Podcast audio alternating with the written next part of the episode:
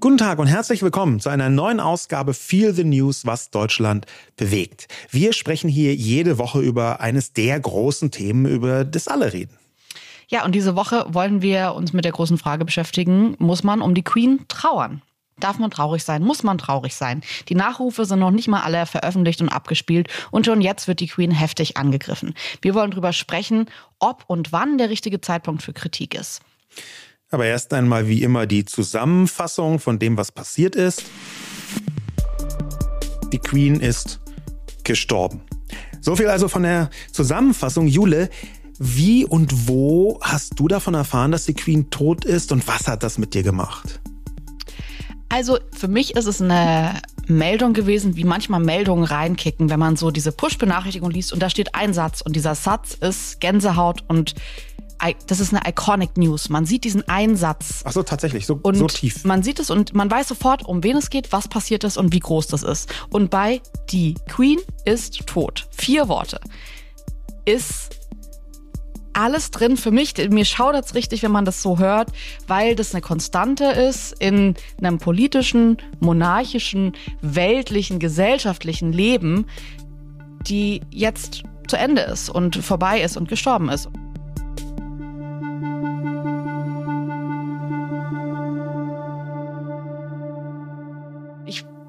Muss auch dazu sagen, dass ich ähm, einen Softspot für ähm, Königshäuser habe. Ich finde das schon immer irgendwie interessant. Für mich ist es so eine Art gute Zeiten, schlechte Zeiten, aber in Real Life, was ich viel, viel spannender finde, als jeden Tag gute Zeiten, schlechte Zeiten zu gucken, ähm, weil da einfach wirklich so viel Geschichte und Politik und so mit drin ist, aber auf so eine Gossip-Variante. es ist dann halt eben nicht nur Politik und Weltgeschehen, sondern schon auch so äh, ja, einfach verrückte Geschichten, die so äh, reinkicken, wo man dann, man hört es so und denkt sich so, Alter, das ist krass, was da alles passiert ist. So von über Inzest, über Verbrechen, über Vertuschung, über äh, Skandale und Geheimnisse und das alles und Vermutungen, die man dann so in der BBC-Doku oder so sehen kann. Das ist einfach, finde ich, total spannend. Und deswegen hat das was mit mir gemacht. Ich glaube, ich war jetzt nicht, es gab, glaube ich, viele Leute, die wirklich da traurig waren, in, in der Emotionalität geweint haben. So ging es mir jetzt nicht. Aber ich wusste sofort, das ist eine Riesenmeldung. Und für mich war das echt auch ein großes Ereignis. Wir haben das, ich habe das am äh, Abend am Küchentisch erfahren. Wir saßen alle zusammen mit der Familie und ich habe gemerkt, dass ihr alle sonst am Tisch, für euch war das nicht so ein Ding. Nein sehr zu meinem Leidwesen, weil ich weiß auch, dass du mit mir diese ganzen ähm, Serien nicht guckst, die ich natürlich alle sehr gerne Crown und was man alles so Schönes gucken kann. Ähm, aber wie ging es dir denn jetzt, wo ich schon eingeteased habe, dass es für dich wirklich jetzt nicht das größte Ereignis war der Woche? Ja, meine emotionale Beziehung zur Queen ist nur wenig über null. Oh Gott, und wow. das ist ich, also für mich auch gar nicht traurig. Das ist eine alte Frau in einem großen Palast gestorben und ich kann total akzeptieren, dass sie für andere Menschen wichtig gewesen ist, im Guten wie im Schlechten. Ich kann total akzeptieren, dass sie ein wichtiges Symbol ist für ganz viele Dinge, über die wir sicherlich heute noch sprechen werden. Aber meine direkte Beziehung zu ihr im Sinne von, dass ich irgendwas mit ihr anfangen könnte, ist gering. Ja, also das mhm. Einzige, was ich jemals im halb positiven Kontext von ihr so wahrgenommen habe, war, dass sie angeblich irgendwie mit irgendwelchen Broschen kommuniziert hat oder so. Kann, als, als Queen kann sie ja, weil sie ein bisschen neutralitätsverpflichtet sein dürfte, schwierig kommunizieren. Dieser oder jener Premierminister macht gerade richtig Shit. Ähm, und dann soll sie das angeblich immer mit ihren modischen und Schmucksignalen gesendet haben. Und das war, war das Einzige, was ich interessant fand und den kompletten Rest, der ist so äh, emotional an mir vorbeigegangen. Aber wenn jetzt Trump in äh, Großbritannien war und da so nicht die Etikette einhält oder man erinnert sich an Michelle Obama, die sie damals angefasst hat, so am Rücken gestriffen hat mit der Hand und das hätte sie nicht machen dürfen. Also sie hat die Etikette gebraucht. Findest du das nicht interessant, das zu sehen, dass da irgendwie so Staatsoberhäupter in Anführungszeichen, weil ich meine konstitutionelle Monarchie in Großbritannien, aber die Queen hat schon was zu sagen da. Also die kann, die, die wird schon besucht von Donald Trump. Macht es nichts mit dir, wenn du das siehst? So diese ganzen Nein, mir, mir fehlt da offenbar der Sinn dafür.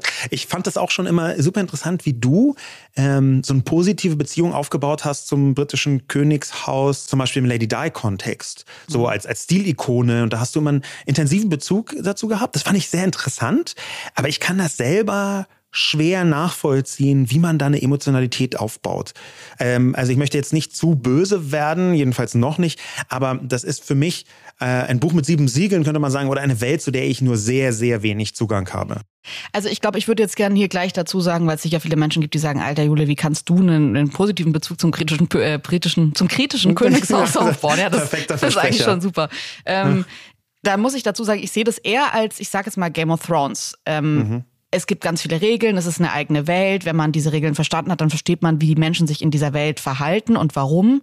Ähm, da ist aber ganz viel drin, was ich super abschreckend und eklig finde. Also diese Welt fasziniert mich auch auf eine widerwärtige Art und Weise. Das ist mir schon wichtig, das dazu zu sagen, weil es ist kein Fantum, das ich habe für dieses Königshaus, sondern es ist eher e- so e interessante. Oder? Ja, es ist ein bisschen wie bei Game of Thrones einfach so. Es ist eine für mich fiktionale Welt. Natürlich ist es echt, aber ich finde es schon komisch, dass es halt noch, also mhm. überhaupt noch Monarchien gibt. Das finde ich schon extrem eigenartig im 21. Jahrhundert. Und da ist ganz viel drin, was ich äh, verurteilenswert finde. Da ist aber auch ganz viel drin, von dem ich mir denke, wieso funktioniert das heute noch so? Warum, warum gibt es so viele Menschen, die daran glauben, die glauben, dass es wichtig ist, dass die Queen ein Land zusammenhält? Und ich glaube, das sind halt alles so Punkte, wo man dann schon merkt, da ist eine Emotionalität drin, die verstehst du gar nicht, ich auch sehr wenig.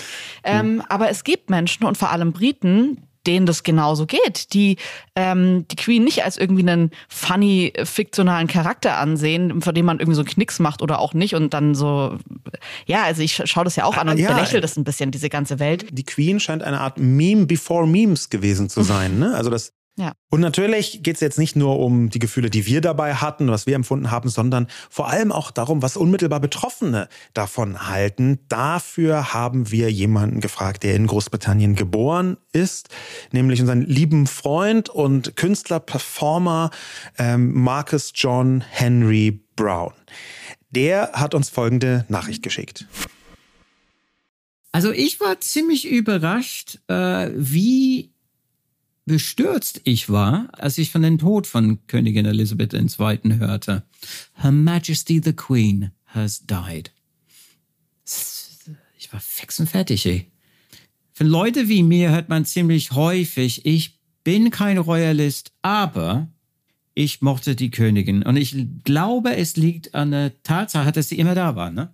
In meinen 51 Jahren auf diesem Planeten kamen Moden und gingen Trends. Es wendet sich immer irgendwie alles, aber die Königin, Her Majesty, the Queen, Lilibet, sie war immer da.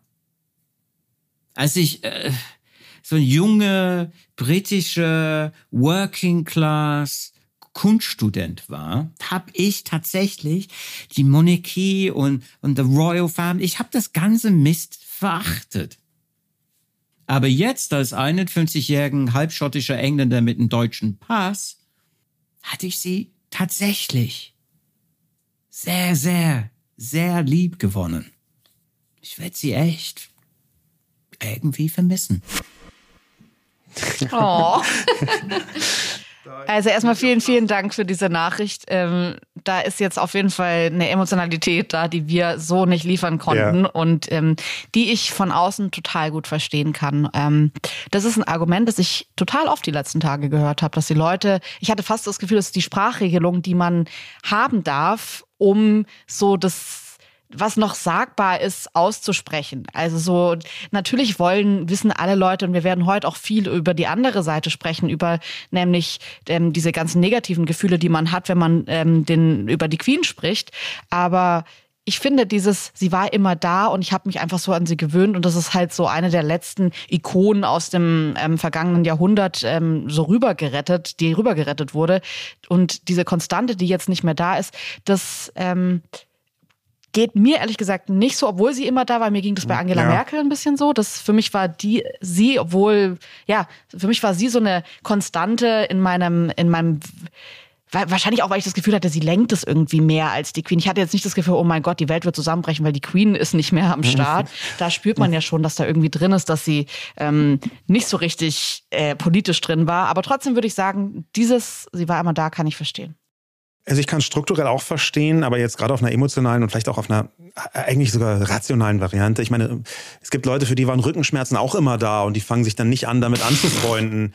ähm, aber was, was ich natürlich sehe, und jetzt gerade in dieser wirklich schönen Nachricht von, von, von Marcus, ähm, sehe ich, dass die Queen als Symbol taugt, dass man trauert, aber eben nicht nur um die Queen, sondern um das, was sie mitgebracht hat. Das ist ja eine Konstante in einer wankenden Welt gewesen. Ähm, wenn sie also immer da war, dann ist das für mich, wenn ich das dechiffrieren sollte, eigentlich eher eine Aussage, es, es, hat sich so viel verändert, es ist so schwer zu bewältigen, was sich alles verändert hat. Und da haben ja die Briten äh, auch einmal wirklich quer durch die Lostrommel die großen Lose rausgesiebt, äh, was sich alles verändert hat in den letzten 70 Jahren, in denen die Queen am Start war. Und dann da etwas zu haben, was sich nicht verändert, woran man sich festhalten kann. Ja. Und wenn es eben nur symbolisch ist, das kann ich schon sehen. Und was ich auch sehen kann, ist, dass natürlich, Markus hat es so ganz fein, wie er ist, eingeflochten, dass das ja auch mit seinem Alter zu tun hat. Ich glaube nämlich, dass der Tod eines Menschen immer traurig ist oder immer traurig sein kann, weil er an die eigene Sterblichkeit erinnert. Mhm. Und wenn etwas, was so lange da war wie die Queen, eine Person, ein Mensch, der so lange da ist wie die Queen, wenn sogar die stirbt, dann ist klar, okay, wir sind alle irgendwann dran. Und in dem Moment kann man natürlich ganz leicht auch traurig werden. Ja, ja, ich habe diese Woche so einen Spruch gelesen, You only live once, und das macht mich traurig und das macht mir Angst.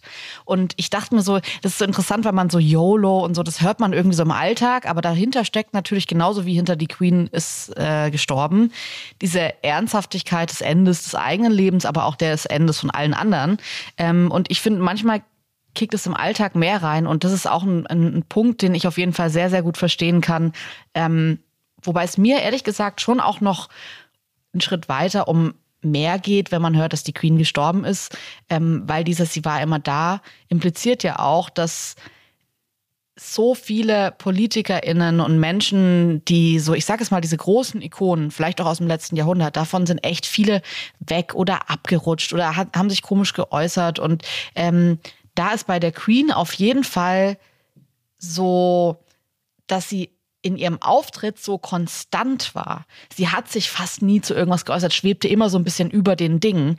Ähm, und ob das jetzt gut oder schlecht ist, darüber werden wir heute noch richtig viel sprechen. Aber ähm, ich finde, diese Konstante hat sie auch total in ihrem Auftritt gehabt. Während andere Leute irgendwie so abgestürzt sind, war sie schon fast mit so einem, mit so einer eisernen Härte bis zum Ende so dieses, ich kommentiere nichts, ich sag nichts, ich bin einfach hier und so ein bisschen auch irgendwie Mittelalter. Ich bin die Königin und ihr seid das Volk und ihr habt es zu akzeptieren. Schönen Tag noch, ciao. ich habe mir überlegt, apropos äh, deine Verkürzung jetzt, Beziehung zwischen Queen und Bevölkerung, ich habe mir überlegt, was eigentlich ich Positives finden kann. Auch so ein bisschen auf deine Anregung, ähm, einfach weil in der Vorbereitung war ich vielleicht so ein bisschen rotzig, äh, abwertend und wollte immer so, äh, ähm, und es ist mir schon klar, dass man mit Gefühlen von anderen äh, Leuten, die ja positiv sein können, wir haben es auch gerade in bestimmten Details gehört, dass man da versuchen kann, zumindest ein bisschen respektvoller mit umzugehen. Wohlgemerkt nicht mit der Queen, sondern mit diesen Gefühlen. Und deswegen habe ich versucht herauszufinden, was ist eigentlich positiv. Und ich habe zwei Sachen gefunden. Jetzt bin ich gespannt. Ja, ich habe zwei Sachen gefunden, die bei mir immer funktionieren und bei vielen, ich glaube im Internet auch immer funktionieren, nämlich Tiere. Ja, also Tiere sind, das funktioniert ja einfach wirklich immer, wenn man positiv sein möchte. Die sind entweder süß oder interessant. Das oder machst es gerade nicht positiv, wenn du sagst, ich habe jetzt einfach Babywelpen hinzugefügt. Nein, dass wir irgendwas ja, Positives mit Ich habe jetzt haben. mir aber erlaubt, nicht die total naheliegendsten Tiere zu nehmen, nämlich die Corgis von, von der Queen, sondern Bienen und Schwäne, was so ein bisschen zusammenhängt mit äh, zwei sehr, sehr alten Traditionen in äh, UK, United Kingdom. Und zwar fand ich mega lustig, und das fand ich sehr positiv von mir jedenfalls, sehr, sehr lustig, dass der Royal Beekeeper, also der königliche Imker, mhm. der hat eine wichtige Aufgabe im Todesfall des oder der Regentin. Und zwar muss der Royal Beekeeper die Bienen über den Tod der Queen informieren. Das, das ist so festgelegt. Es gibt ein total präzises Protokoll natürlich für das Ableben äh, eines äh, äh, amtierenden Königs oder Königin. Sagt man überhaupt amtierend? Ist ja gar nicht ein Amt. Egal. Auf jeden Fall ähm, wurden dann die Bienen informiert und äh, irgendeine britische Zeitung hat dann auch noch ganz äh, präzise geschrieben, wie das passiert ist, nämlich in einem flüsternden, respektvollen Ton sind die Bienen davon informiert worden, dass ihre, ihr Bienenbesitzer gestorben ist. Das fand ich also schon mal sehr interessant. Ich fand es auch lustig mhm. und das mhm. fand ich für meine Verhältnisse vergleichsweise positiv in meinem direkten. Das hat die Bienen, das hat die Queen, ja, die, die mhm. Bienenkönigin für mich so ein bisschen ins positive Licht gerückt. Das ist das eine und das andere ist das mit den Schwänen. Es ist ja ein absurdes altes Gesetz, auch ganz oft drüber gesprochen worden, dass alle Schwäne in Großbritannien oder fast alle, muss man Eigentum sagen, der Queen sind. sind Eigentum der Queen. ja, und da ist sehr interessant, dass die Schwäne den Eigentümer gewechselt haben. Jetzt also nicht mehr die Königin Elizabeth II., sondern jetzt der König Charles III. Ja, also sind zwei Randfacts, sage ich jetzt mal. Also ich sehe schon, du hast, musst es tief graben. Ich musste um tief graben. Ich musste tief so, graben. einen, so einen positiven. Äh, Zu Lady Di zum Beispiel hätte ich viel, viel positiver was sagen können. Weil für sie habe ich auch eine positive Beziehung. Aber zur, zur Queen, Ja, ey, ganz ehrlich, dann lass uns doch jetzt einfach mal ähm, wirklich die Themen auf den Tisch packen, die natürlich auch dafür sorgen, dass man ein bisschen graben muss, um bei der Queen was Positives zu finden. Ich äh, denke die ganze Woche schon über diesen Satz nach God save the Queen, weil das für mich so ein Satz aus einem anderen Jahrhundert ist. Und zwar, Gott hat einfach, ich, wir leben in einer Gesellschaft, in der es einfach immer mehr AtheistInnen gibt und in der Gott nicht mehr so eine große Rolle hat und der Schutz von Gott äh, und vor allem auch die Queen nicht mehr so geschützt werden muss. Und das ist so ein Satz aus einer anderen Zeit, von dem ich mir denke, unsere Kinder, unsere Kindeskinder werden sich wahrscheinlich wundern, dass man das so gesagt hat dass das so ein geflügelter Satz in der Gesellschaft war, sowas sozusagen. Ähm, und da hängt für mich tatsächlich schon mit dran, dass Monarchien, dass dieses ganze alte Queen-Gedöns, man muss sich ja mal überlegen, wann die Königin geworden ist. Das war in einer Zeit, ähm, also Mitte 1950, 1952. Das ist einfach eine komplett andere Zeit gewesen, gerade nach dem Zweiten Weltkrieg. Das finde ich schon krass, wenn man sich so ansieht. Da ist das britische Königshaus natürlich interessant, weil die sehr, sehr lange immer in, äh, im Thron saßen. Auch Victoria, muss man ja ehrlicherweise sagen, die haben echt Jahrhunderte so überlebt und durchregiert und man springt relativ schnell in Zeiten zurück, wo die Leute noch mit Kerzen durch die Gänge liefen und irgendwie so auf dem Boden oder in die Ecke gepinkelt haben. Ich So. würde noch nicht mal Also- wetten, dass es in Teilen Großbritanniens nicht heute äh, immer noch so ist, den, weil halt genau solche Traditionen so wichtig sind. Für mich ist an, an dieser Ebene sehr spannend, was passiert eigentlich vor allem in den sozialen Medien, aber auch überall äh, da draußen, an den Kantinen, wenn man sich auf der Straße trifft, in Freundeskreisen, in den äh, großen redaktionellen Medien.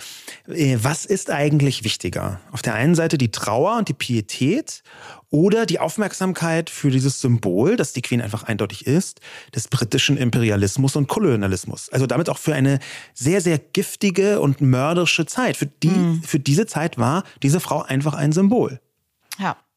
Also ich glaube, ähm, lass uns einfach doch mal beides besprechen und ansehen. Ähm, da steht zum einen, glaube ich, dieses Positive, ähm, wenn Menschen sagen, die war schon immer da, dann bedeutet das ja so ein bisschen, dass sie eine Zeitreisende ist eigentlich. Also sie reist durch diese Epochen und ist schon immer da gewesen. Man sieht sie halt mit Winston Churchill. Das war so die erste politische Person, mit der sie so viel interagiert hat. Man könnte fast sagen, dass es ihr Mentor war.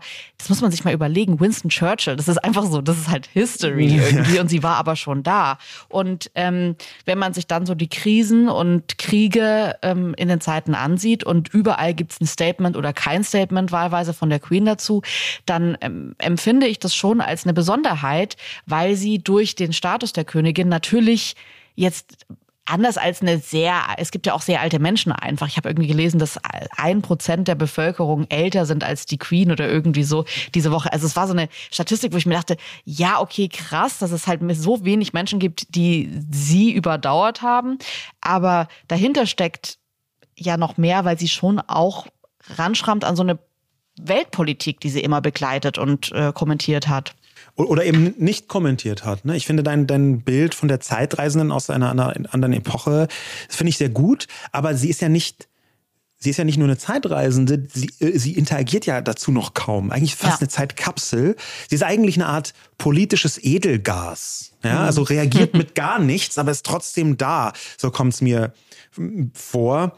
Aber ähm, ich habe diese Woche oft gehört, dass sie so ein, äh, ein Role Model ist. Ja. Und ich wollte mit dir gerne darüber sprechen, weil ich mir dachte, ey, ich empfinde die Queen, obwohl ich verstehen kann, dass man irgendwie die Story ganz interessant findet, ich empfinde die überhaupt nicht als ein Role Model, weil ich finde dieses ganze System, also Monarchie ist so unfassbar patriarchal Ja. und ähm, das ist auch auf solchen Quatschregeln aufgebaut, dass ich finde, in einer Welt, in der wir irgendwie äh, Beyoncé, Michelle Obama, Greta Thunberg, einfach so richtige Role Models haben, self-made Frauen, die mit ihrem Talent, mit ihrer Stimme geschafft haben, äh, ein Vorbild zu sein, dann würde ich, obwohl es hart klingt, echt sagen, die Queen ist keins. Vor allem, wenn ich es umdrehen würde und sagen würde, wenn ein König gerade äh, da wäre, also wenn die Queen ein Mann gewesen wäre. Undenkbar eigentlich. Undenkbar. Ähm, würde man dann sagen, ein, ein, wahres Role Model ist gestorben? Nein, man würde wahrscheinlich sagen, gut, dass der alte Opa jetzt endlich weg ist. Und bei der Königin wird es jetzt so überhöht und es wird da jetzt so die Weiblichkeit. Und ich mag das eigentlich total, wenn man sagt, hey, Frauen sind Vorbilder. Ähm, aber, weil ich glaube, dass es noch viel zu wenig werden Frauen als Vorbilder genannt, wenn man gefragt wird, wer ist dein Vorbild. Ähm, aber bei der Queen muss ich ehrlich sagen, nur aufgrund ihrer Geburt, das ist mir irgendwie das ist mir, obwohl sie den Job sicherlich in manchen Bereichen so gemacht hat, wie man das von ihr erwartet hat, ist sie deswegen Role Model. Mir geht's nicht so. Kannst du verstehen, warum die Gesellschaft das so wahrnimmt oder es immer wieder so in Verbindung gebracht wird? Aus meiner Sicht nimmt die Gesellschaft das so wahr, weil ganz oft den Menschen die Worte fehlen, richtig zu erklären, was da los ist.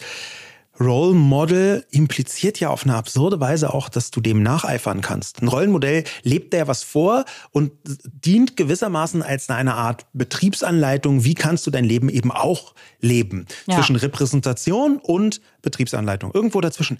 Und da ist die Queen aus meiner Sicht genau null Role Model. Man kann ja nicht irgendwie jungen Frauen sagen, hey, die meisten von deinen Problemen kannst du ganz einfach durch simples Königin werden lösen. Also ich, geht ja irgendwie nicht. Ja, und, und ich erinnere mich auch echt nicht in ihrer ganzen Karriere, wenn man es so nennen will, in ihrem ja. Dasein, äh, daran, dass, also sie hat alle Sachen so gemacht, wie sie von ihr erwartet waren. Ich finde aber Role Models zeichnet vor allem das aus, wenn sie Sachen nicht so machen, wie, wie sie von ihnen erwarten, erwartet werden. Und bei ja. einer Michelle Obama, bei einer Greta Thunberg, auch bei einer Beyoncé geht's mir so, die haben, sind mhm. neue Wege gegangen. Für ja. junge Frauen haben gezeigt, hey, du kannst, und ich finde, das hätte die Queen auch machen können, du kannst Queen sein und trotzdem dich politisch engagieren, trotzdem Diana Haltung hat's getan, würde ich sagen, genau. als Prinzessin. Ja, total. Diana hat's getan. Bei Diana hat solche iconic Momente geschaffen, wo man heute sagen würde, da ist sie ein echtes Role Model gewesen, aber nicht aufgrund ja. ihrer Hochzeit von mit Charles, sondern einfach aufgrund ihrer Öffentlichkeit, die sie wahrgenommen ja. hat und das anders gelenkt hat. Und ähm, ja. das hat die Queen einfach kein einziges Mal nee. in meiner Wahrnehmung gemacht. Also bitte Queen-Fans korrigiert äh, mich. Ja, also das, es wenn, gibt immer so subtile, ne? Es gibt schon eine, eine Vielzahl, das kann man auch googeln, aber das finde ich jetzt gerade in dem Moment, äh, finde ich, musst du gar nicht korrigiert werden, weil, Komma, da so viele Situationen es gegeben hätte, das explizit zu machen. Ja. Und sie hat es aber immer nur, wenn überhaupt, so angedeutet, subtil gemacht. Und da kann man direkt was dagegen halten aus ihrem eigenen Königshaus, äh, nämlich äh, Diana, die ähm, auf dem Höhepunkt der ähm, AIDS-Epidemie, ja. HIV-Epidemie, ähm, sich geäußert hat in einer Weise, wie es damals noch total outstanding war, total unüblich war und sehr vielen Menschen sehr viel bedeutet hat, nämlich dass ähm, HIV ähm, ein Virus ist, der äh, sexuell übertragen wird, aber es ist überhaupt nicht schlimm, jemandem die Hände zu schütteln oder jemanden zum Arm, giving a hug. Und diese Menschen brauchen das von uns, weil sie ansonsten ausgeschlossen werden aus der Gesellschaft. Der Fototermin mit dem verminten Feld in Afrika, wo sie durchgelaufen ist. Also ganz, ganz viele Momente, wo ja. sie sich darüber bewusst war, so öffentlich. Und äh, das ist ja auch der sein. Grund, warum äh, Prinzessin Diana irgendwie der Herzen, äh, also die Prinzessin der Herzen äh, war und die Queen halt eigentlich nur durch langes, durch Beharrungsvermögen. Mhm. Ja, das Vermögen der Queen ist ja sowieso groß, aber ihr Beharrungsvermögen ist sogar noch größer und dass sie, dieses schon immer da sein, das scheint irgendwann von alleine zur Qualität zu werden. Übrigens den lustigsten Tweet äh, zeitgenössischen 2022 Tweet dazu zu dieser zum Übergang von äh, Königin, von der Queen auf äh, King Charles Dritten, ähm, hat äh, aus meiner Sicht Nat Guest gemacht. Natalie heißt ihm und die hat getwittert, can't believe they're going to make a man queen. This woke nonsense has gone too far. Also ich kann nicht glauben, dass jetzt ein Mann Queen werden soll. Dieser Vogue-Unsinn ist wirklich zu weit gegangen. ja, also man kann sich kaum vorstellen. Ich meine, sie war jetzt auch so lange da, dass es einfach, also ich hätte es auch okay gefunden, wenn das Ende der Monarchie jetzt langsam so ausfadet und man sagt, Leute, ihr seht es doch selbst, also mit Charles, das wird jetzt nichts mehr, jetzt, wir lassen es einfach. Wir, wir, checken selbst, dass es einfach einer too much gerade ja. ist. Ja. Und wovon too much kann man eben auch fragen. Ne? Wenn man nämlich vom Role Model spricht, dann äh, sehe ich nicht eins in der Queen, aber ein Symbol ist ja definitiv. Und zwar ein Symbol in allererster Linie für viele Milliarden Menschen auf dieser ja. Welt, so muss man es sagen, für das übrig gebliebene Empire, für Imperialismus, für Kolonialismus, für Rassismus, für eine allgemeine Menschenfeindlichkeit. Und dazu haben wir eine Nachricht von Anna Dushime äh, bekommen. Die ist Moderatorin, sie ist ähm, auch äh, Aktivistin, würde ich noch nicht mal sagen, sondern sie ist eine äh, zeitgenössische Kritikerin der Gesellschaft, ähm, deutsch-ruandisch. Und die spielen wir jetzt einfach mal ab. Also, meine Mutter ist 1958 in Ruanda geboren. Da war Ruanda noch unter belgischer Kolonialherrschaft. Ähm, was die Belgier in Ruanda oder im Kongo angerichtet haben, davon spüren die Nachfahren noch heute die Auswirkungen. Also zum Beispiel König Leopold II. hatte in Belgien über 10 Millionen Kongolesen auf dem Gewissen und hat das alles auch wie so oft getarnt als humanitäre Hilfe angefangen. So hat Leopold 1876 erklärt, dass er Versorgungs-, Wissenschafts- und Befriedigungsstationen einrichten will, um Einheimischen die Segnungen der Zivilisation zu bringen, ein Ende des Menschenhandels, Frieden und Sicherheit. Also die Anmaßung, dass er den Kongo, ein Land, das 76 mal so groß ist wie Belgien, an die Zivilisation heranführen will, sieht man, finde ich, heute auch in der Arroganz vieler westlicher Länder, die glauben, besser zu wissen, was afrikanische Länder brauchen. Das hat unter anderem zum späteren Genozid 1994 geführt, dem eine Million Tutsi, unter anderem auch mein Vater, zum Opfer gefallen sind. Und als Elisabeth dann 1952 Königin wurde, war, glaube ich, ein Viertel der Weltbevölkerung unter britischer Kolonialherrschaft diese Zeit, diese Kolonialzeit ist also wirklich nichts, was ewig her ist. Und wenn diese in der deutschen Berichterstattung wenig Beachtung findet oder zugunsten irgendeiner romantisierten Royals-Berichterstattung oder Vorstellung ausgeblendet wird, dann finde ich, hat das meiner Meinung nach nichts mit Pietät zu tun, sondern mit, mit Rassismus. Also manche Menschenleben, manche ähm, ja, geschichtliche Ereignisse kann man sie ja fast nicht nennen, das ist so passiv, ähm, sind scheinbar weniger wert als andere.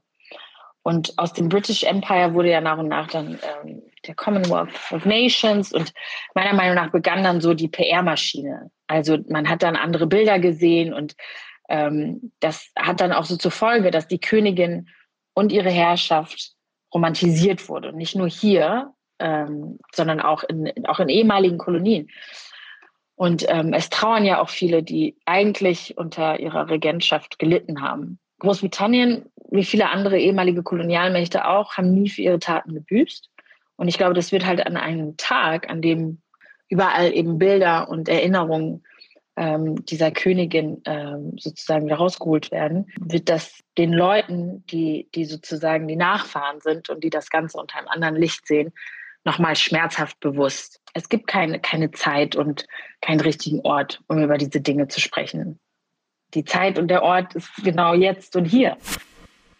Ja, vielen Dank, Anna Duschime, für diese Nachricht, für diese umfassende Nachricht, die so ein bisschen auch präziser reingeht in den Kolonialismus.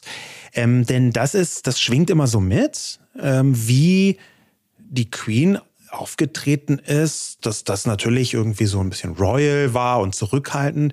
Aber was viele Leute nicht wissen, ist, dass sie am Anfang sehr aktiv gekämpft hat gegen die Unabhängigkeit von äh, ehemaligen britischen Kolonien. Inzwischen muss man ehemalig sagen, damals war das ja noch nicht so. Ne? 1960 war ein Jahr, da war sie schon acht Jahre Königin. Das gilt als das große Unabhängigkeitsjahr, zum Beispiel auf dem afrikanischen Kontinent. Und sie hat am Anfang ziemlich intensiv gekämpft gegen die Unabhängigkeit von ähm, britischen Kolonien. Ja, und natürlich auf ihre Weise und jetzt nicht mit irgendwie so einem flammenden Appell und sich an die Bevölkerung gewendet. Aber das lässt sich historisch ganz gut zeigen, dass sie da sehr aktiv war politisch. Und sowas auszublenden, halte ich für komplett falsch. Ich ähm, empfinde auch die Diskussion darüber in den letzten Jahren, Anna hat es gerade gesagt, wann ist der richtige Zeitpunkt dafür, wann spricht man darüber? Ähm, ich empfinde diese Diskussion, die es vielleicht maximal gab, ich erinnere mich dran, dass es das in den Museen so ein bisschen gab, diese ja. ganze Raubkunst, die da bis heute ist, im Britischen Museum zum Beispiel in London. Unfassbar viel Zeug, was mhm. einfach auch gar nicht äh, auf mhm. einem normalen Weg dahin kam, irgendwie als ja. Geschenk oder so, sondern, sondern so ein bisschen, wir haben uns das, ja, ja, wir haben uns das genommen äh, und haben uns das selbst geschenkt und deswegen sind es Geschenke. Und es ist so, nein, okay, mhm. so funktioniert einfach Kolonialismus und so funktioniert ja. nicht irgendwie was geschenkt bekommen und dann ausstellen und vielen Dank sagen. Und ähm, da gab es diese kleinen Diskussionen, dass man gesagt hat, man geht nicht mehr in dieses Museum. Ich weiß noch, dass ich mit der Schule da hingegangen bin, irgendwie äh, 2010 oder so. Und ähm, dann aber die nächsten Male, als ich in London war, London war wirklich aktiv gedacht habe, nein, ich schaue mir das nicht an. Und ich finde es auch falsch, dass es weiter da ausgestellt wird. Und ich finde es richtig, dass es inzwischen Stämme, Völker, Menschen gibt, die, den Anspruch beheben auf diese Dinge und sagen, hey, dieser Krug, dieser Teppich, diese Waffen, das ist unser, das ist unsere Geschichte, die uns da genommen wurde. Ja. Und das ist ja nur der eine Teil. Ich finde aber, dass da eine Symbolik drin ist, ähm, das nimmt es natürlich ein bisschen die Emotionalität raus. Ja. Dann redet man da irgendwie über so einen alten Krug und natürlich wäre es schön, wenn der wieder bei dem Volk wäre ähm, und das ist super. Aber hat man so richtig verstanden, was da passiert ist? Ich empfinde die Diskussion noch nicht als hart genug und deswegen würde ich sagen, ja, der Tod der Königin ist der perfekte Zeitpunkt, um über all das zu sprechen, wofür, wie Anna richtig gesagt hat, sie sich nie entschuldigt hat, sie nie ja. Stellung bezogen hat. Ähm, und das hat sie das hätte sie machen sollen. Also ja, das finde ich ist wirklich das größte Versäumnis in ihrer ganzen Karriere und sie hat damit eigentlich, finde ich, ihr monarchisches Dasein selbst zerstört, weil sie hätte die Königin sein können, die die Fehler eingesteht und in die Zukunft blickt. Ja. Und das hat sie nie gemacht. Nee, das hat sie nie gemacht. Und sie hat aus meiner Sicht auch im Gegenteil ähm, eine bestimmte britische Eigenschaft weiter äh, fortgeführt, beziehungsweise zur Fortführung beigetragen. Ähm, das ist eine bestimmte Form, eine Mischung aus Schweigen und Emotionslosigkeit. Es gibt die sogenannte British Stiff Upper Lip, also die steife Oberlippe. Man kann es am besten übersetzen mit Ungerührtheit. Mhm. Und Ungerührtheit, das ist, da steckt ja auch so ein bisschen, die Queen ist schon immer da und schon immer, äh, reagiert aber nur sehr äh, sphärisch darauf, macht immer mal hier was Freundliches und ähm, ab und zu sogar was in den Medien irgendwie freundlich aufgenommen wird und winkt dann so.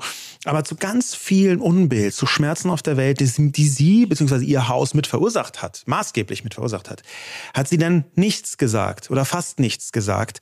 Äh, natürlich hätte man sich entschuldigen können. Aber genau diese Form von äh, Ungerührtheit ist aus meiner Sicht eine Anti-Empathie. Das ist auch die Härte, die man braucht, um ein solches Empire zu führen. Da muss man Härte haben und die Härte ist tief in den Köpfen und eben auch in den Herzen. Und ich befürchte, sie war Teil einer, britischer, äh, britischen Kultur, auch das Symbol einer britischen Kultur, das anti-empathisch war. Und jetzt fordern aber viele Leute ein, eine Empathie für den Tod dieser Frau, die stand für das Empire, was aufgebaut war, auf Härte gegenüber Menschen. Und das will mir mhm. irgendwie nicht in den Kopf. Ist es aber nicht auch so eine Maxime aus der alten Welt, dass man sagt, äh, ein Königshaus muss diese Härte haben, es muss einen, ähm, eine Trennung zwischen Adel und äh, dem, dem Bauern, dem Volke geben? Also so dieses ganze ich finde, das funktioniert, heute funktioniert die Gesellschaft über Nahbarkeit. Ähm, auch Stars und so, auch Sternchen und irgendwelche ähm, Menschen, die so in der Öffentlichkeit sind, funktionieren nicht mehr über dieses, ich bin, ich schwebe komplett über der Gesellschaft, sondern die funktionieren viel ja. mehr über Wärmen, über Empathie und über, ich bin Absolut. da. Ja, und deswegen sieht man ja auch, dass alle diejenigen, sogar aus der Royal Family selbst, alle diejenigen, die eine Nahbarkeit haben und die diese Härte nicht haben wollten, diese Härte abgelegt haben, die wurden vom Königshaus regelrecht ausgespuckt. Lady Diana natürlich zuallererst, aber eben auch Harry und vor allem seine Frau Meghan, die richtig ausgespuckt wurden vom Königshaus, weil sie eine Nahbarkeit hatten, weil sie eine Menschlichkeit transportiert haben. Und ob man denen jetzt abnimmt oder nicht, mir kommt es jetzt erstmal nur auf das Bild an, dass sie nach außen wir haben dazu einen Ausschnitt äh, diese Woche gefunden, in dem ähm, Harry genau über diese Situation spricht und eben ähm, skizziert, wie seine Familie sich verhalten hat, als ähm, Meghan, seine damals Verlobte, diesen unfassbaren Rassismus erlebt hat von den Medien, aber auch von den Menschen und auch äh, aus den eigenen Reihen. Und Harry sagte dazu Folgendes. I thought my family would help, but every single ask, request, warning, whatever it is, just got met with total silence or total neglect.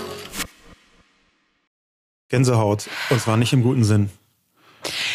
Was ich so absurd finde, ist, ähm, Anna Dushime hat es gerade schon kurz angesprochen mit der Pietät, wann, wann das deutsche Medien jetzt kommen und so sagen, hey, boah, wir, ihr müsst doch jetzt erstmal, wir müssen doch jetzt erstmal trauern können, hört doch jetzt mal auf, so pietätlos zu sein. Das geht doch nicht. Ey, hier ist der Enkel der Queen, der ja. klar sagt, ich habe Hilfe gebraucht, ich habe die nicht bekommen und zwar gar nicht. Es wurde jede, jedes Flehen, jedes, jedes Wort, das man so in diese Richtung bringt, man kann sich diese Situation ja richtig bildlich vorstellen, wurde so mit dieser wahrscheinlich äh, Kaltschnäuzigkeit, die du gerade so versucht hast zu umschreiben, ähm, abgetan das bricht einem, finde ich, das Herz und es zeigt für mich, dass jeder Ton, jede Form von Kritik mehr als angebracht ist, weil wenn sich das eigene Enkelkind abwendet, weil es in der Familie merkt, hier ist so viel Shit im Gange, ich, ich habe es echt versucht, ich kann nicht mehr, ich, wir mussten weg hier, dann ist es doch völlig in Ordnung, dass eine Person des öffentlichen Lebens von außen von den Medien angegriffen wird. Und ich finde es extrem komisch, dass, so, dass da so ein vorauseilender monarchieller Gehorsam ist, dass man sagt, äh, ja, die Queen ist tot, jetzt sind wir erstmal alle einfach nur traurig und jetzt gerade ist nicht der richtige Zeitpunkt für irgendwie mal ein bisschen Kritik. Ja, das äh, vor allem, weil die Queen selbst das ja eher nicht mitbekommt und auch die Royal Family, glaube ich, nicht unmittelbar mitbekommt. Aber man sieht an diesem Ausschnitt sehr deutlich, nicht nur, dass der Rassismus gegenüber Meghan ganz offensichtlich war, das wurde teilweise auch durchgestochen in die Medien aus den innersten Zirkeln dieser Familie, wie Meghan regelrecht gemobbt worden ist. Aber hier wird deutlich, es handelt sich um eine toxische Familie, die steht als Symbol für ein toxisches System und Imperialismus und Kolonialismus und eben auch Rassismus. Das sind auch sehr emotionale Systeme und Erzählungen. Das heißt, die sind ein Symbol für eine bestimmte Form von Härte und Abgewandtheit ja. gegenüber Menschlichkeit, die man im Großen, im Kleinen in der Familie findet, im Großen in diesem Empire, für das sie dann wiederum auch stehen. Ich glaube, es steht noch so ein Elefant im Raum, über den ich auch gern sprechen würde, weil ich ähm, jetzt mal diese ganzen persönlichen Verfehlungen echt belastend finde und deswegen auch wirklich die Queen echt belastend finde aus diesem Aspekt. Ich finde aber auch tatsächlich, man kann noch mal nüchtern über die Monarchie sprechen, ja. die einfach auch unfassbar belastend ist. Also als Staatsform ja so auch nicht mehr in Großbritannien da, sondern konstitutionell. Das heißt, die Königin hat so eine Art Bundespräsident äh, in Aufgabe. Aber ich sag mal, nee, man kann es schon so grob mit dem Bundespräsidenten in Deutschland vergleichen. Ähm, das ist schon ein unfassbar weirdes System, das auf Blut weiterhin, auf Geburt weiterhin ein Recht für eine Wichtigkeit in der Politik aufgebaut ist. Und dass das im 21. Jahrhundert überhaupt noch Thema ist. Ich frage mich das immer wieder, ich wach immer wieder auf, schaue in die Zeitung rein und denke mir, wie verrückt, dass es noch Könige und Königinnen gibt. Ja. Und, und, nicht so self-made-Zaren wie Putin.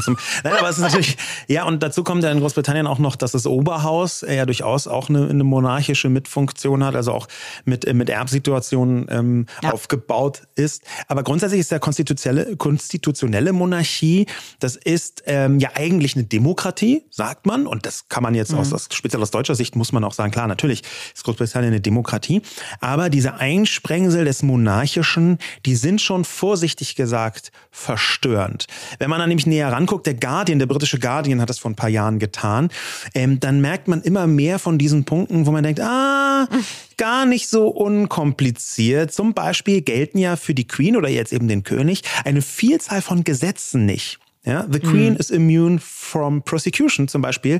Eine Guardian-Recherche oder diese Guardian-Recherche hat äh, zutage gebracht, dass seit 1967 über 160 Gesetze Ausnahmen enthalten haben, dass die Queen eben Sachen machen darf, die andere Menschen nicht machen dürfen.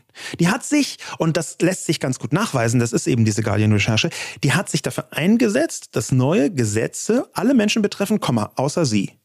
Und das ist schon seriously monarchisch wack, vorsichtig gesagt.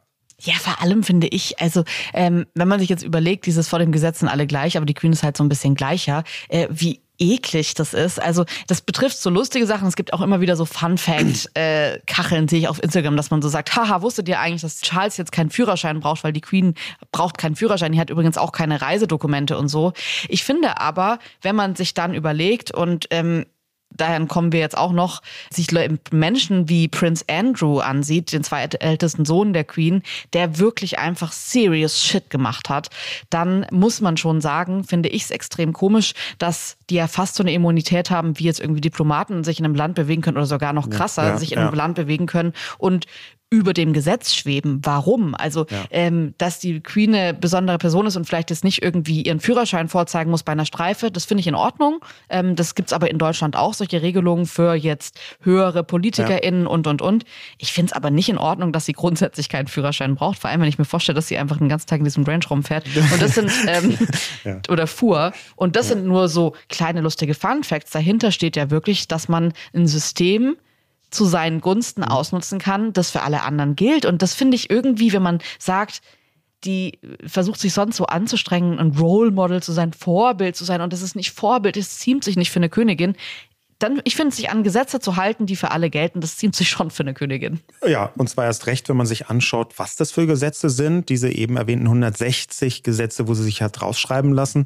Ähm, Thomas Adams, ein Professor, ein ähm, Juraprofessor an der Oxford-Universität, äh, ist vom Guardian gebeten worden, mal zu bewerten, was das für 160 Gesetze sind. Ähm, und der hat gesagt, da gibt es ein klares Muster. Und dieses klare Muster ist ziemlich eindeutig bezogen auf die die ökonomischen Interessen der Queen.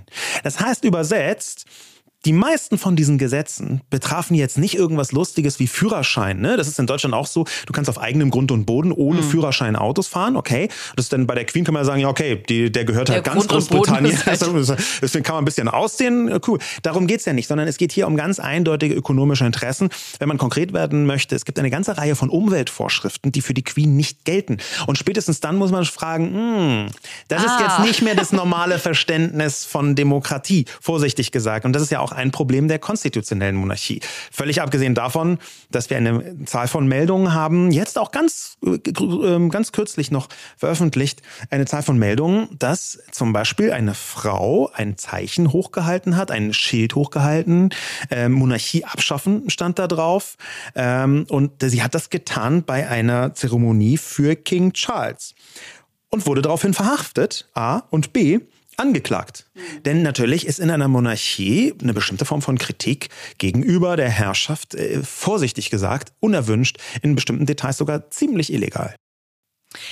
Also ich finde, wenn man sich das alles ansieht, dann kann man ganz, ganz klar sagen, dass ähm, das für mich heutzutage kein modernes Verständnis ist, wie ähm, der Staat und die Monarchie miteinander verbunden sind. Ich finde, ein gutes Beispiel ist da schon auch äh, in Deutschland ähm, diese Verknüpfung von Staat und Kirche, weil man muss ja am Ende sagen, es geht hier auch noch um Geld. Also bei einer Monarchie ist es ja schon so, auch bei einer konstitutionellen, dass der Staat mit dieses Gebilde finanziert.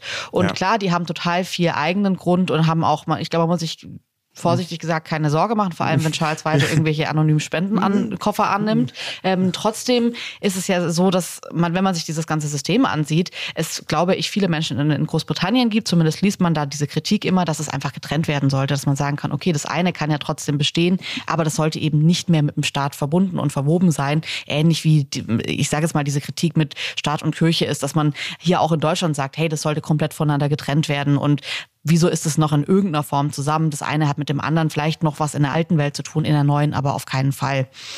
Ähm, ich finde das schon auch jetzt, da kommt wahrscheinlich die Juristin in mir durch, auch wichtig, wenn man sich nochmal ähm, den Case um äh, den zweiten Sohn ansieht, und zwar den zweitältesten Sohn, und zwar Prince Andrew, der ja einfach unfassbar Scheiße gebaut hat und ähm, das darüber ist ausnahmsweise ähm, sogar noch positiv umschrieben. Genau, das ist noch positiv umschrieben. Es geht darum, dass er immer wieder ähm, wurde er in Verbindung gebracht mit Jeffrey Epstein.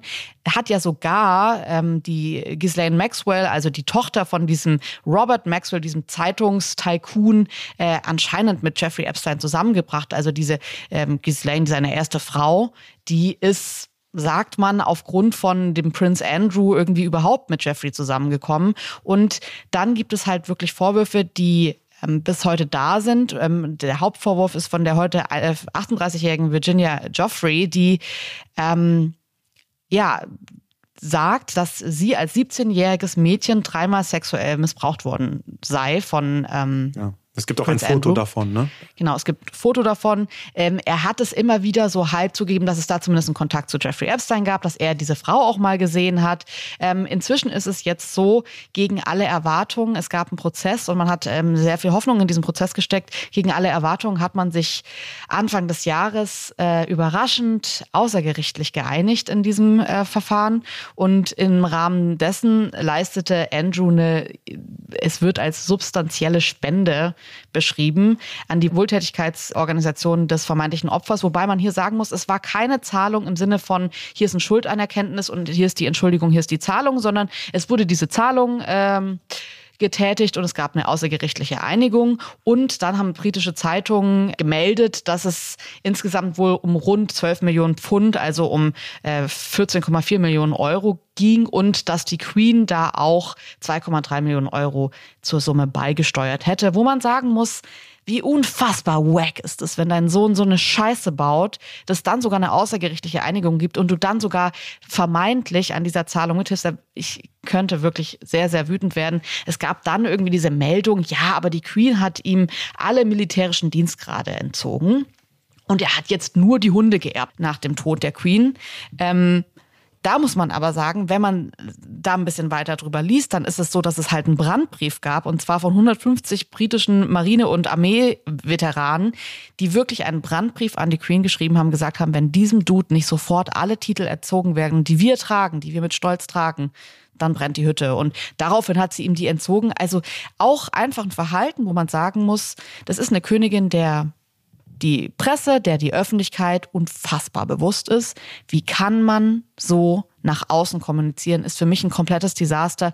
Wer weiß, was da, ich meine, sie ist seine Mutter, was sie nach innen an ihren Sohn kommuniziert hat, aber das nach außen ist ein reines Debakel. Ja, und vor allem ja auch, weil da noch eine Botschaft mitschwingt, die wir in verschiedenen Facetten heute schon hatten, nämlich, dass einige gleicher sind als andere, in der Demokratie nicht akzeptabel.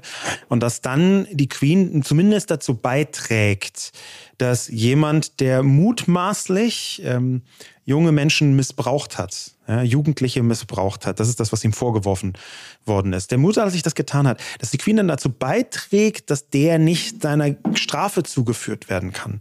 Das finde ich schon vorsichtig gesagt schwierig, denn sie hat ja auf mehreren Ebenen, das ist äh, eine häufig geäußerte Vermutung, die möchte ich einfach mal transportieren, auf mehreren Ebenen auch durch und mit der Royal Family versucht dafür zu sorgen, dass der Schaden nach außen so gering ist wie möglich, Komma, dass es, wenn irgendwie möglich, keine Anklage gibt. Und da zieht sich für mich eine schwierige rote Linie durch, eigentlich eine katastrophale rote Linie, nämlich, dass im Zweifel die Mitglieder der Royal Family sich als irgendwie über dem Gesetz stehend begreifen und im Fall der Queen muss man sagen, faktisch genau auch das sind. Weshalb aus meiner Sicht sehr viele junge Menschen in Großbritannien äußern das regelmäßig, aber aus meiner Sicht ist es tatsächlich so, wenn wir uns so ein bisschen den Ausblick anschauen und mögliche Lösungsansätze, die Zeit ist genau die richtige, dass man mal über die Abschaffung der Monarchie reden könnte. Und meiner Ansicht nach ist das auch deswegen sinnvoll, weil diese Frau, die Queen, hatte 70 Jahre Zeit, um darüber nachzudenken, was eigentlich passiert ist, warum ist sie eigentlich an der Macht. Sie hat dazu beigetragen, diese Macht zu erhalten auf jede erdenkliche Art und Weise. Und auch sehr klug. Hm. Das kann man nicht anders sagen. Aber wir leben inzwischen im 21. Jahrhundert in einem Zeitalter der Aufarbeitung. Es gibt eine Vielzahl von Institutionen und Unternehmen und Personen und politischen Richtungen, die haben versucht aufzuarbeiten, was sie falsch gemacht haben. Ja, die von dir angesprochenen Museen, da gibt es gerade eine riesige Debatte. Was bedeutet Kolonialismus? Was bedeutet Raubkunst eigentlich für uns? Diese Debatte vom Innern des Königshauses hätte geführt werden müssen. Aber die Queen hat es nicht getan. Also ähm, ich würde dir gerne, ich, ich finde das total schön gesagt, dass du sagst, wir sind im Zeitalter der Aufarbeitung. Für mich gehört aber zur Aufarbeitung auch, dass man nicht die Vergangenheit ähm, komplett löscht. Und deswegen bin ich nicht für die Abschaffung der Monarchie, sondern würde da tatsächlich ähm, eine Umdeutung bevorzugen und sagen, das muss eine Neuinterpretation der Monarchie geben, weil. Ja, aber kann ich da mal eine Frage stellen? Ja. Weil ist nicht Monarchie, auch weil es vererbt wird, weil es mit Tradition zu tun hat, automatisch immer mit einem positiven Bezug, einer Tradition verbunden mit Massenmördern? Weißt du, du musst doch einen positiven Bezug haben zu deinen Vorfallen, weil die der Grund sind, warum du jetzt da bist, wo du bist als Monarch oder Monarchin. Und davon waren jetzt speziell im britischen Fall Leute einfach wirklich Massenmörder. Man kann es nicht anders ausdrücken. Ja, gut, aber das ist nur ein Aspekt. Ich würde schon sagen, dass es, wenn es um ähm, die Geschichte der Monarchie geht und um dieses das Weiterreichen, das ich sage jetzt mal am besten, man sagt ja immer so, das ist das Weiterreichen des Feuers und nicht der Asche, ja. dann ist da ein Feuer drin, das ich verstehen kann, und zwar was familiäres, was traditionelles, was ein Stück weit auch glaube ich, die Kultur, die Geschichte von ähm, Ländern wie Großbritannien eben ist. Ich meine, Großbritannien hat eine unfassbare Geschichte, so King Edward. Da sind ja ganz viele so ganz große Könige auch dabei und Königinnen auch. Das ist glaube ich, in der DNA von vielen drin. Und es ist die Geschichte von vielen Menschen. Und die tragen diese Geschichten mit Stolz. Deswegen finde ich jetzt zu sagen, 2022, wir sind im Zeitalter der Aufarbeitung und deswegen wird Monarchie jetzt abgeschafft. Schau, ist mir ehrlich gesagt eine Umdrehung zu viel dafür, dass das über Jahrhunderte ein System war, das die Kultur, die Geschichte dieses Landes maßgeblich geprägt ja. hat. Für mich wäre es aber wichtig zu sagen, okay, man zieht die ganze Macht aus diesem ähm, Konstrukt raus und es ist vielleicht, es hat noch einen symbolischen Charakter und man reicht genau das weiter, was gut ist und man arbeitet all das auf, was nicht gut ist. Und ähm, da hat mir diese Woche sehr ein Gedanke von ähm, Daniel Schreiber geholfen ähm, der auf Instagram ja immer so Wochenrückblicke macht, wo er so seine Gedanken in der Woche teilt. Und er hat diese Woche seine Gedanken zum Tod der Queen geteilt und hat da geschrieben. Und dann war plötzlich die Queen tot, was mich wie viele von uns irgendwie sehr berührt hat. Ein bisschen fühlt es sich an, als würde die Welt jetzt untergehen. Aber ich finde es auch nicht zu viel verlangt, an die brutalen Kolonialverbrechen zu denken, auf denen der Reichtum ihrer Familie und ihres Landes beruht und für die sie sich nie entschuldigt hat. Egal wie gut sie sich mit Gandhi und mit Mandela verstand, egal was für ein beeindruckender beeindruckender Mensch sie war. Widersprüche auszuhalten ist nicht pietätslos. I miss her already. Das fand ich diese Woche eine schöne, eine wichtige, nötige Zweigleisigkeit, auf der man hier fahren kann, finde ich. Nämlich um, zum einen traurig zu sein und zu sagen, das berührt mich, dass diese Person gestorben ist und ich vermisse die auch. Aber wir müssen drüber sprechen, was diese Person auch alles versäumt hat, was sie hätte machen sollen und ähm, was sie dadurch auch wirklich verbrochen hat. Und ähm, diesen Widerspruch mitzunehmen, den, der fehlt mir oft, wenn wir sagen, wir sind in einem Zeitalter der Aufarbeitung, dann fehlt mir oft, diesen Widerspruch auch auszuhalten, nämlich zu sagen, das ist schrecklich, was da passiert ist, aber jetzt hat es ein Ende, wir müssen drüber sprechen, dass es schrecklich ist, was da passiert ist. Ähm, und trotzdem diese Geschichte irgendwie mitzunehmen. Und ähm, das wäre für mich so der Lösungsansatz für diese Woche, dass man zum einen diese Emotionalität bei dem Thema zulässt und zum anderen aber die Fakten nicht außen vor lässt. Ja, die, diesen, diesen Gedanken, diese Brücke, die du gebaut hast, der kann ich mich tatsächlich vorbehaltlos anschließen. Man kann da versöhnlich sein, man kann eine Hand ausstrecken, Komma, wenn da aufgearbeitet wird. Das waren unsere Gedanken zu diesem Thema, dem Tod der Queen, der Monarchie, dem Kolonialismus, dem ganzen Königshaus, was dahinter steht, was da drin passiert und was das mit Demokratie zu tun hat. Vielen Dank fürs Zuhören. Wir würden uns sehr freuen, wenn ihr uns weiterempfehlt über Instagram, über Twitter, über Facebook, meinetwegen auch über TikTok ähm, und da ein bisschen darüber sprecht oder sogar in der Real World, man kann es ja sogar zu Fuß oder von Hand sagen, darüber sprecht und diskutiert und nicht nur mit den Leuten um euch rum, sondern auch direkt mit uns. Ihr könnt uns erreichen über unsere Social Media Profile, vor allem Instagram. Und da, wenn ihr uns schreibt, wir können leider nicht alles beantworten, aber wir lesen alles versprochen. Vielen Dank und bis zur nächsten Woche. Macht's gut, Leute. Schön, dass ihr eingeschaltet habt. Ciao.